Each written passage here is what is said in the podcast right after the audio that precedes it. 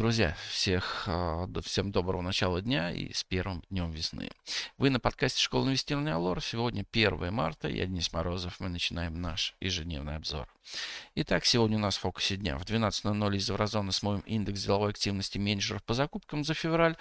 В 13.00 тоже из еврозоны потреб инфляция за февраль предварительно в 17.45 из США индекс деловой активности менеджеров по закупкам за февраль. В 18.00 из США индекс деловой активности в неизготовительном секторе экономики за февраль. Индекс потребительских настроений от Мичиганского университета за февраль. Потребительские инвестиционные ожидания за февраль. И расходы на строительство за январь. В 21.00 а, смотрим за количеством буровых установок из США. По торгам Московская биржа снижает размер лота по акциям ДВМП, Соларса и ТГК-14. А Совет директоров ЮМГ рассмотрит вопрос об утверждении положений о дивидендной политике. Также Московская биржа допустит акции Мосгорломбарда к торгам на вечерней сессии. По отчетностям отчитается МСФО за 23 год ТМК и Распадская, а РСБУ за 23 год Юнипро, Россетеленэнерго и Мосэнерго. Но у нас сегодня в выпуске индекс Мосбиржи готовится войти в зону сопротивления. Восходящее движение российского рынка акций вчера ускорилось.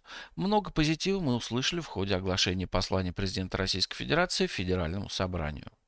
Так, глава государства поставил цель удвоить капитализацию фондового рынка к 2030 году, для чего предложен ряд стимулирующих приток новых инвесторов мер.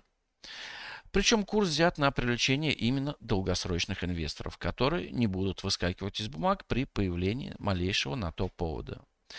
И это усилит позиции рынка, сделав его более устойчивым к негативным новостям и внешним факторам. Было предложено продлить до 2030 года программу семейной ипотеки. Подробностей пока нет, но наверняка она будет жестче, чем действующая сейчас. На этой новости на 3,3% взлетели акции самолета, которые мы считали самым перспективным в секторе. Но другие бумаги сектора попадали.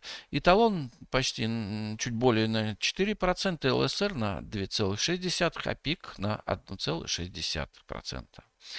При нынешней сверхдорогой ипотеке входить в акции девелопмента очень рискованно. Лукойл последние дни выглядит лучше рынка. Вчера бумага прибавила 1,60% и находится вблизи исторических максимумов. Акция интересна прежде всего с точки зрения очень высоких дивидендов. Но на дневном графике начинается прорисовываться третья вершина. Пока затрудняемся сказать, какой выход будет из этой фигуры. Либо резкий рывок вверх на выносе стопов, либо очередная волна снижения. Но открытие шартов по Лукойлу нам кажется рисковой затеей. Полностью закрыл санкционный провал понедельника Совкомфлот, бывший вчера в числе лидеров роста. Бумага хочет вернуться в привычный с начала этого года коридор 140-144 рубля. Фундаментально эмитент нам очень нравится. Сбербанк продолжает консолидироваться на сопротивлении 292 рубля пробой которого быстро уведет бумагу ко всем известной и долгожданной цели 3000, а, 300 рублей. Практически уверены, что э, это случится, но пока не знаем когда. Похоже, что вновь намечается спрос на бумаги черных металлургов. Они закрыли четверг лучше рынка. Здесь драйвером, драйвер всем понятен, а это высокие дивиденды в которые, возможно, будет включена прибыль прошлых лет.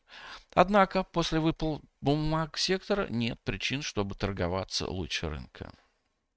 В целом же индекс Мосбиржи прибавил 0,9% и очень близок к зоне сопротивления 3260-3275 пунктов.